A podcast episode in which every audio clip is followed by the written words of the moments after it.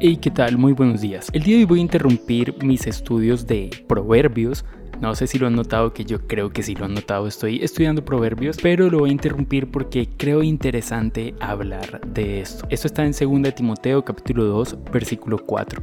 Y el versículo dice así. Ningún soldado en servicio activo se enreda en los negocios de la vida diaria, a fin de poder agradar al que lo reclutó como soldado. Y bueno, he decidido hablar de este tema porque durante estos días en el panorama político de nuestro país están sucediendo cosas interesantes. Y sí hablo de la detención domiciliaria de un político muy reconocido en nuestro país. El tema es, eso es pasajero, señoras y señores.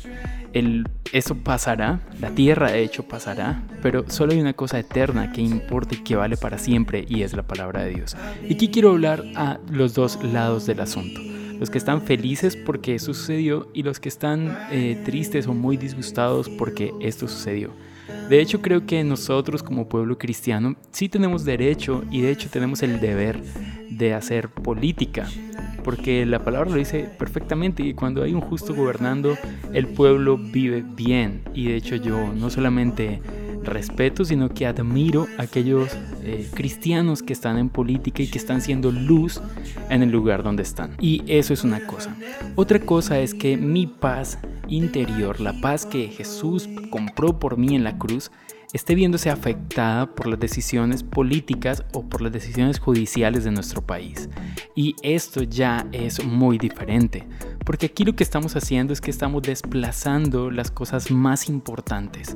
Y entonces a quienes están muy felices por esto, tengo que decirles, la Biblia lo que nos enseña es bienaventurados los que buscan la paz. Así que si a ti te está gustando o si te ha hecho feliz lo que está sucediendo, te invito a celebrarlo en silencio o no tratar de imponer tu punto de vista. Pero si tú eres de los que está triste o inclusive tienes rabia por lo que está sucediendo, quiero invitarte a descansar en Dios.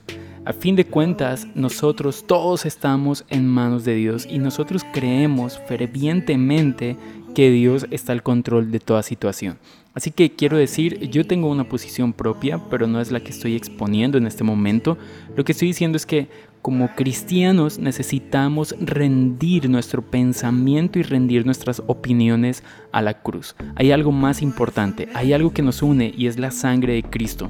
Todo lo demás es una añadidura y todo lo demás va a pasar. Deseo que Dios te bendiga y que estés súper bien. Chao pues.